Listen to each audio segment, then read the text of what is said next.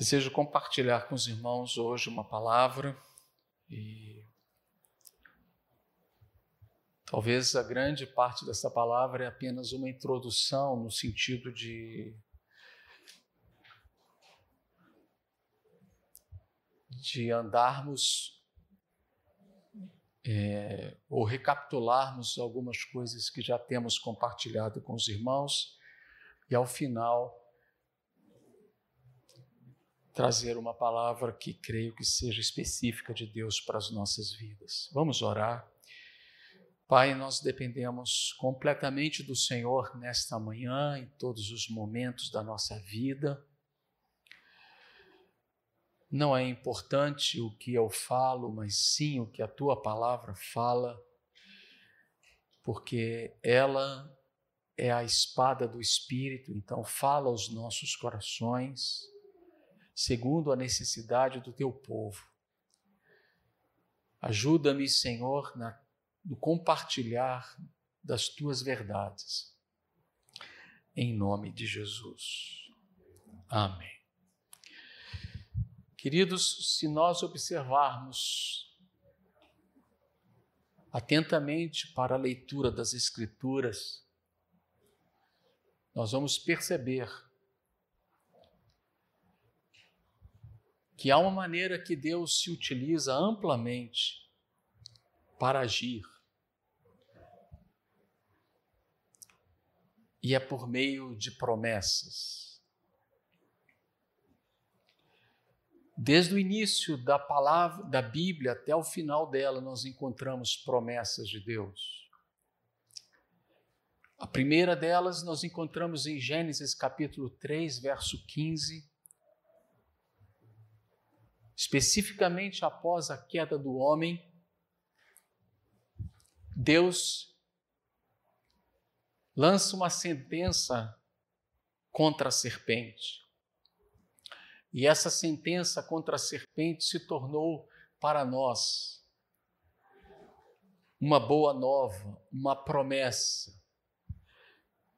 E em Gênesis 3,15, Deus disse assim: Porém, inimizade entre você e a mulher, entre a sua descendência, obrigado, Lucas, e o descendente dela.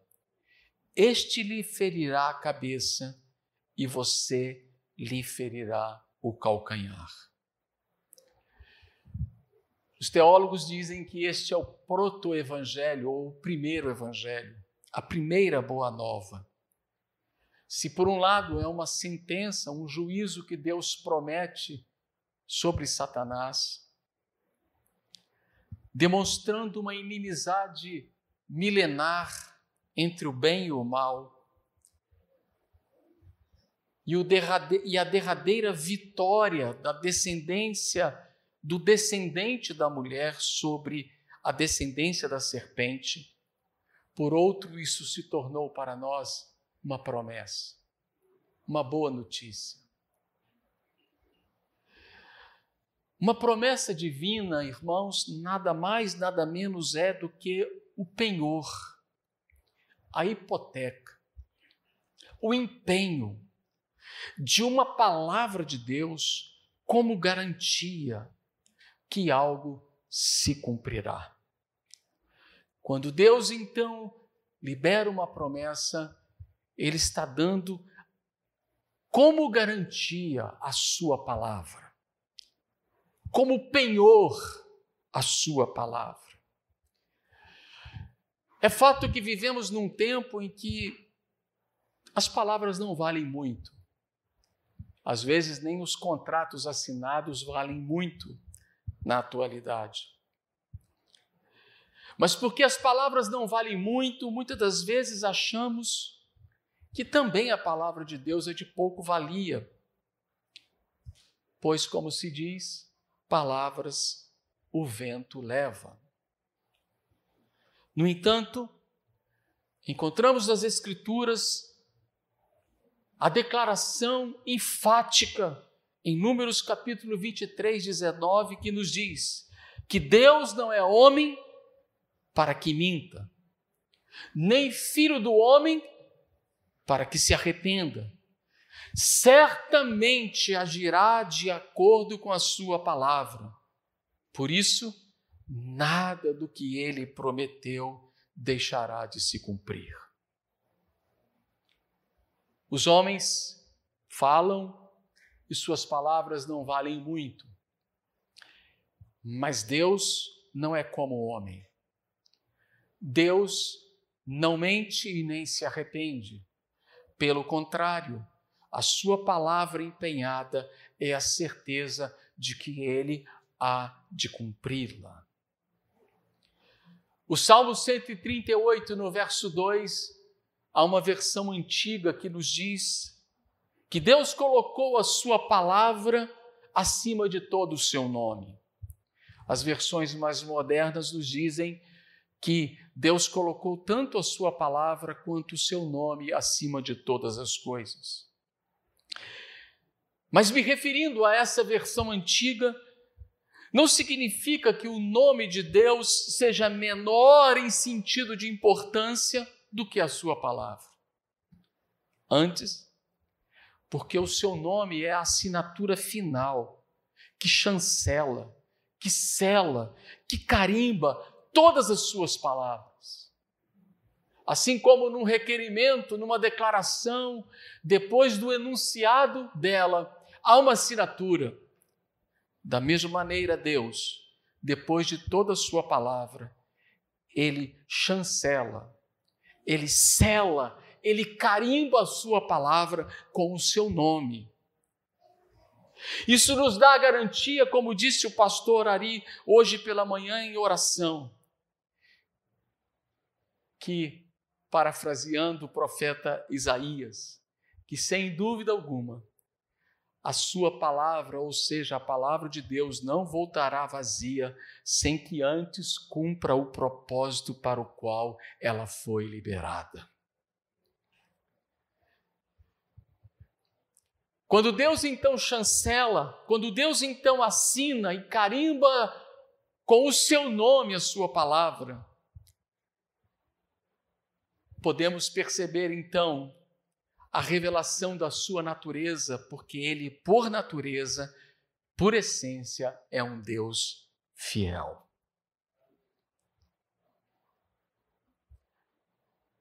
E o apóstolo Paulo nos diz de uma maneira muito clara que se nós somos infiéis, Deus permanece fiel porque ele não pode negar a si mesmo. Por essência, por natureza, ele é um Deus fiel e quando ele chancela, quando ele declara, assim diz o Senhor, com toda certeza, ele está demonstrando a convicção de que aquela palavra há de se cumprir. O apóstolo Tiago nos diz que nele não há sombra de variação. Ou seja, em Deus não há incerteza, em Deus não há indecisão, em Deus não há instabilidade, em Deus não há mudanças. E esta verdade está claramente declarada pelo apóstolo Paulo em 2 Coríntios capítulo 1, versos 18 a 20. Ele nos diz assim: Tão certo como Deus é fiel. Nossa palavra a vocês não oscila entre o sim e o não.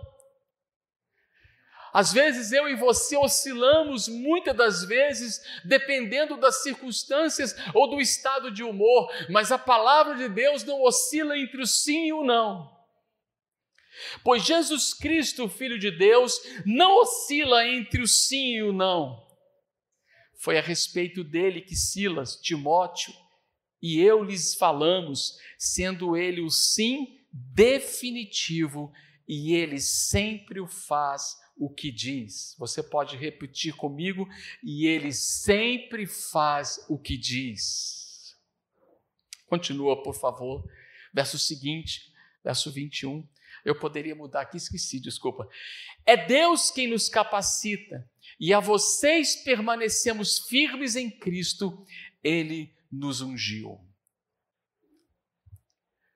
Encontramos então nesta verdade dita pelo apóstolo Paulo que Deus não oscila, Deus não fica instável, Deus não muda de opinião, nem muda de humor dependendo do dia. Nele existe o sim, uma versão antiga, e o amém. Nele, o que está prometido há de se cumprir. Cada promessa de Deus está diretamente relacionada com a sua, com os seus propósitos e os seus planos. Está em sintonia com a mente eterna de Deus. Sendo assim, as promessas de Deus não têm muito a ver conosco individualmente. Ah, eu tenho essa promessa porque eu sou uma boa pessoa. Não está centralizado em nossa importância. As promessas de Deus estão diretamente relacionadas aos propósitos eternos realizados no transcorrer da história. Essas promessas são incondicionais. E o próprio Deus se incube de realizá-las cabalmente. As promessas incondicionais de Deus estão diretamente relacionadas ao seu plano redentivo, onde Deus enviou Jesus Cristo para a nossa redenção, justificação, perdão de pecados, reconciliação com o Pai, santificação e certeza da nossa glorificação. O que se dará no restabelecimento do reino eterno de Deus por ocasião da volta de Jesus. Deus prometeu, desde o Gênesis, que o descendente da mulher viria e esmagaria a cabeça da serpente. Essa promessa se cumpriu em Jesus Cristo quando na cruz do Calvário ele despojou principados e potestades e publicamente os colocou em desprezo. Esta promessa não teve nada a ver diretamente do que eu fiz ou deixei de fazer, mas o próprio Deus se incumbiu de realizá-la. Em Atos capítulo 13, verso 32, a Escritura nos diz: e nós vos anunciamos que a promessa foi feita aos pais. Deus a cumpriu a nós, seus filhos, ressuscitando a Jesus. Quem cumpriu essa promessa? Deus. Foi uma promessa incondicional. E nós podemos ter a certeza absoluta que, embora essa promessa tenha a ver com o nosso bem, para o nosso bem, não fomos nós em nada que, a, que contribuímos para que ela se realizasse. Podemos perceber, irmãos, de uma forma muito clara. Glória a Deus. Daniel está aplaudindo o Senhor. Isso é bênção demais. O Senhor é bom demais, né, Daniel? Oh, glória! Podemos ter de uma maneira muito clara que há promessas de Deus que são incondicionais, mas há outras promessas de Deus que são inegavelmente condicionais. E nessas promessas, ou essas promessas, são os convites de Deus para que nós nos tornemos participantes por meio da sua bondade e misericórdia, de suas benesses, participantes do seu propósito. Vejamos o exemplo de algumas dessas promessas. Êxodo 19, verso 5, a palavra de Deus nos diz: Agora, diligentemente, se, condicional, me obedecerem e cumprirem a minha aliança, vocês serão meu tesouro especial dentre todos os povos da terra, pois toda a terra me pertence. Deuteronômio capítulo 15, versos 5 e 6. Há uma outra promessa condicional em que Deus nos diz: receberão essas bênçãos se tiverem o cuidado de obedecer ao Senhor, seu Deus, e cumprir todos os seus mandamentos que hoje lhes dou.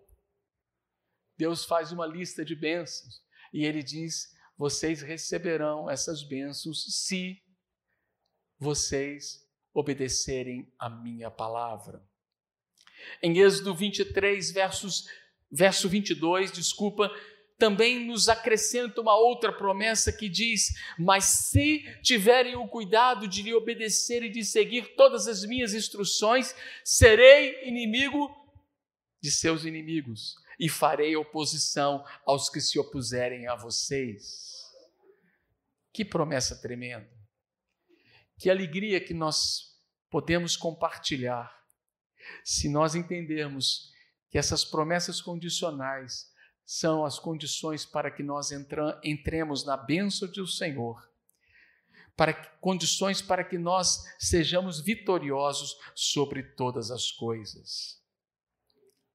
Mas eu chamo sua atenção para algo muito especial. Deus é fiel em todas as suas promessas. Quando ele promete, ele transmite a segurança de que ele vai se colocar no meio, ele vai se envolver, ele vai se intrometer. De forma que cabalmente as suas promessas se cumpram. Quando Deus empenha a sua palavra, não apenas ele dá a chancela, a segurança de que ele é fiel para cumprir as suas promessas, mas ele também agirá para que essas promessas se cumpram. Deus não simplesmente faz a promessa e se distancia. Deus faz a promessa e ele vai agindo o tempo todo para que os seus propósitos e os seus planos se cumpram em nossas vidas.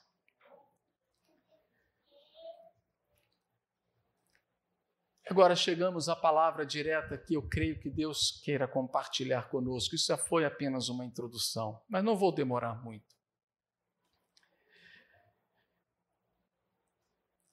O que eu sinto no meu coração de compartilhar com você é que toda promessa de Deus passa pelo teste do tempo. Deus promete em Gênesis, séculos depois, Jesus Cristo cumpre a sua promessa. E por que, que esse, essas promessas passam pelo teste do tempo? Porque durante todo esse tempo Deus requer de nós confiança, obediência, perseverança, pois Ele está nos preparando para cumprir aquilo que prometeu. Jesus Cristo poderia vir antes? Sim. Poderia vir depois? Sim. Mas a palavra de Deus nos diz que ele veio no tempo, na plenitude do tempo, no tempo certo. Porque Deus estava agindo para que todas as coisas acontecessem exatamente no devido tempo. Aos nossos olhos, não sei se você pensa assim, eu penso assim muitas das vezes. Aos meus olhos, as promessas de Deus muitas das vezes são demoradas em se cumprir. Especialmente porque vivemos ou eu vivo debaixo de urgentes necessidades. E nós temos dificuldades, especialmente nesse tempo de esperar. Esperar na fila nos cansa, esperar diante do computador que está lerdo, dá vontade de fazer alguma coisa com ele. Vivemos numa sociedade imediatista, mas a palavra de Deus, através do profeta Abacuque, nos adverte e nos diz assim, Abacuque capítulo 2, verso 3. Esta visão, esta é uma visão do futuro. A minha versão aqui diz: pois a visão aguarda um tempo designado. Descreve o fim e tudo se cumprirá. Se parecer que a demora Se parecer que demora vir, espere com paciência, pois certamente acontecerá e não se atrasará. Eu sei que muitas das vezes nós ficamos impacientes porque aquilo que Deus prometeu não aconteceu ainda. Mas Deus nos orienta, nos estimula, nos incentiva a esperar com paciência, porque simplesmente Ele está preparando todo o processo para que as coisas aconteçam no seu devido tempo. Na atualidade, o nosso tempo é para ontem. O tempo de Deus não é para ontem. O tempo de Deus é para o tempo certo. Em Isaías capítulo 60, verso 22, eu chamo a sua atenção especificamente na parte B desse verso. Mas eu vou ler o verso todo. A menor família se tornará mil pessoas então, quem tem um filho aí pode preparar que vai ter mais uns dois, ou três, ou dez, quinze, vinte, brincadeira. E o grupo mais minúsculo, uma nação poderosa. No tempo certo, eu, o Senhor, farei isso acontecer. A minha versão diz assim: Eu sou o Senhor. Na hora certa, farei que isso aconteça depressa. Que coisa interessante na hora certa, as coisas acontecem depressa.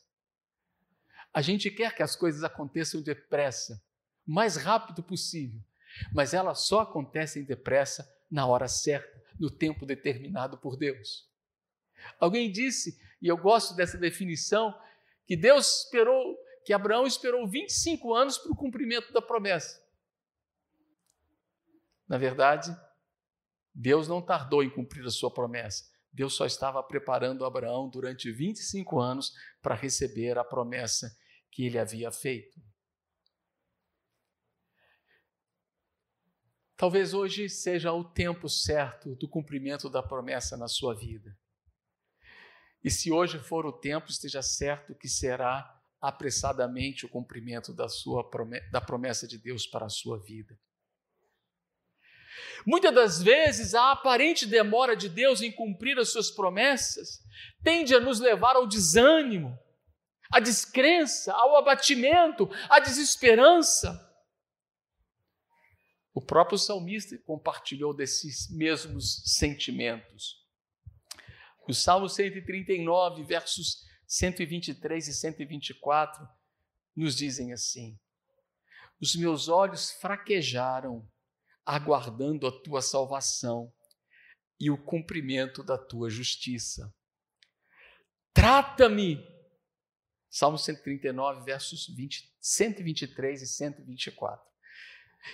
Trata-me, o teu servo, conforme o teu amor leal e ensina-me os teus decretos. O salmista estava abatido, porque ele não via o cumprimento das promessas de Deus. E ele então pede ao Senhor um tratamento, uma renovação do amor dele, de um amor fiel, de um amor leal, de forma que ele pudesse permanecer firme e inabalável nas promessas de Deus. Quero encerrar compartilhando com você uma palavra que Deus disse através do profeta Ezequiel ao povo de Israel que de alguma forma pode nos servir de consolo, de alguma forma pode nos mostrar o quanto Deus age no devido tempo e quando Ele age no devido tempo, Ele se apressa em realizar. Quando nós observamos a história de Lázaro que morreu, e as irmãs mandaram comunicar a Jesus que ele estava doente, e Jesus se demora ainda Quatro dias. E quando, quatro dias depois, ele chega lá onde Lázaro estava, Lázaro já tinha morrido.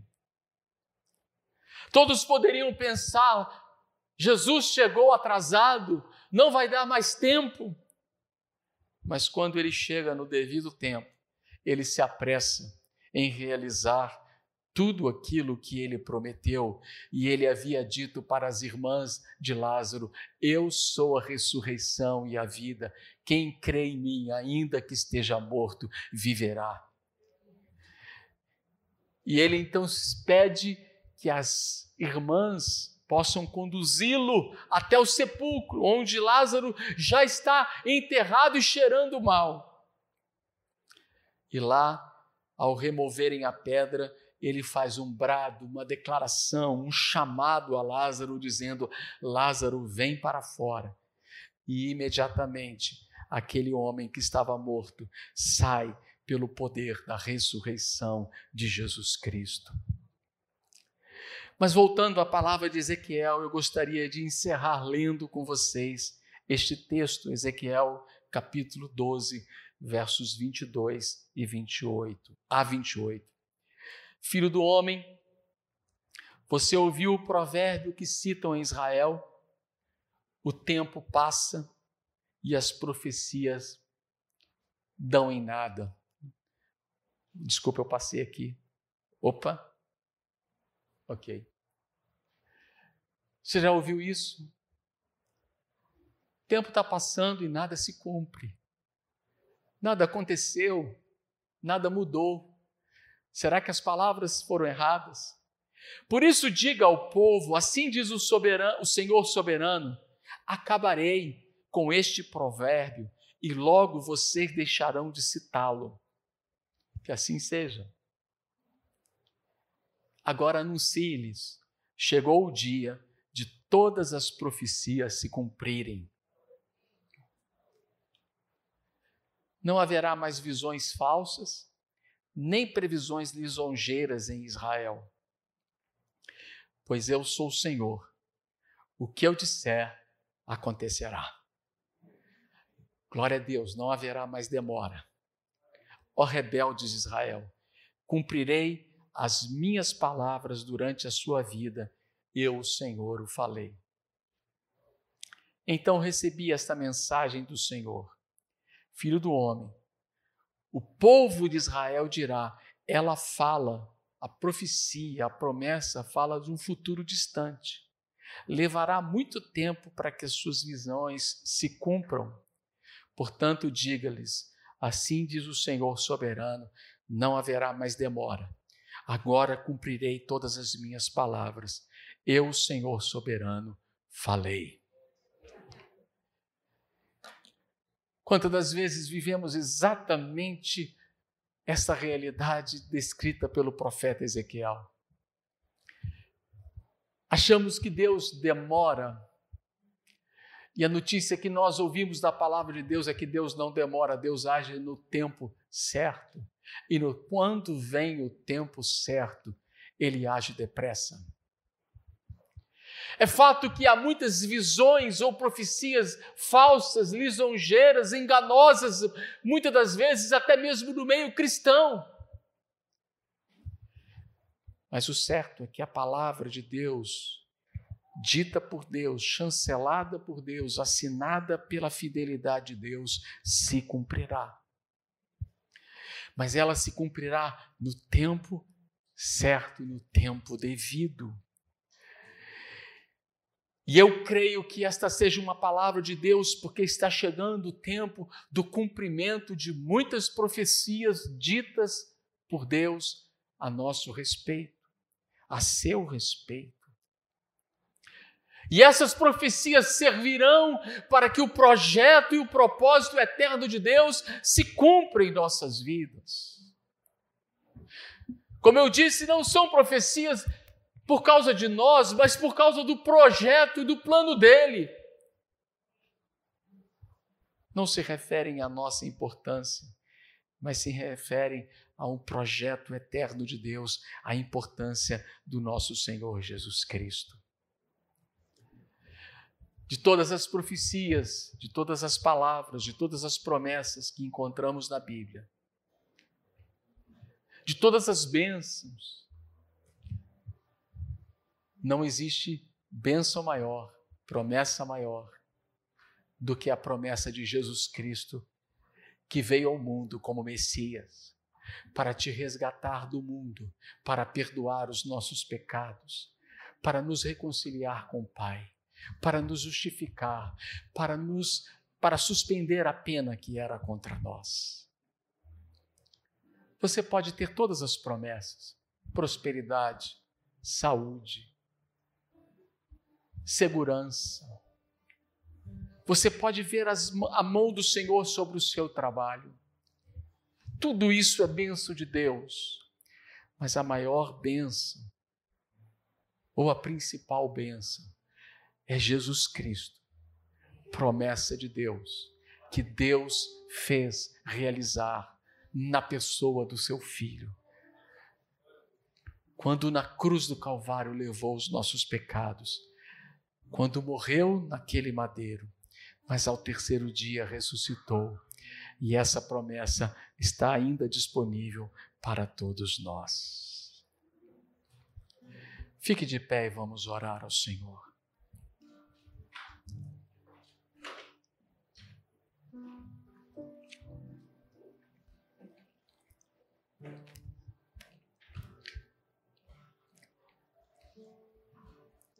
Feche os seus olhos.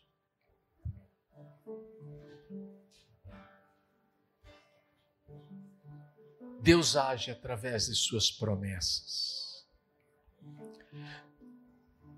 Deus empenha a Sua palavra através das Suas promessas. Deus chancela Suas promessas ao assinar com o Seu nome, um Deus fiel que cumpre as suas promessas. Há promessas que não dependem em nada de nós, especialmente aquelas que Deus realizou em Jesus Cristo, através de Jesus Cristo. Há outras que são condicionais. É o amor de Deus nos convidando a participar das suas bênçãos, a participar dos seus propósitos. Talvez você diga nesta manhã, mas está demorando. Se não chegou o tempo, espera com paciência. Se não chegou o tempo, prepare o seu coração. Se não chegou o tempo, coloque o seu coração naquele que é o abençoador, naquele que prometeu porque no seu devido tempo ela se cumprirá depressa. Nós oramos ao Senhor nesta manhã, Senhor. E nós declaramos a tua palavra sobre nós. Se você tem alguma promessa de Deus, relembre-a diante do Senhor nesta hora declara a palavra de Deus, a promessa de Deus.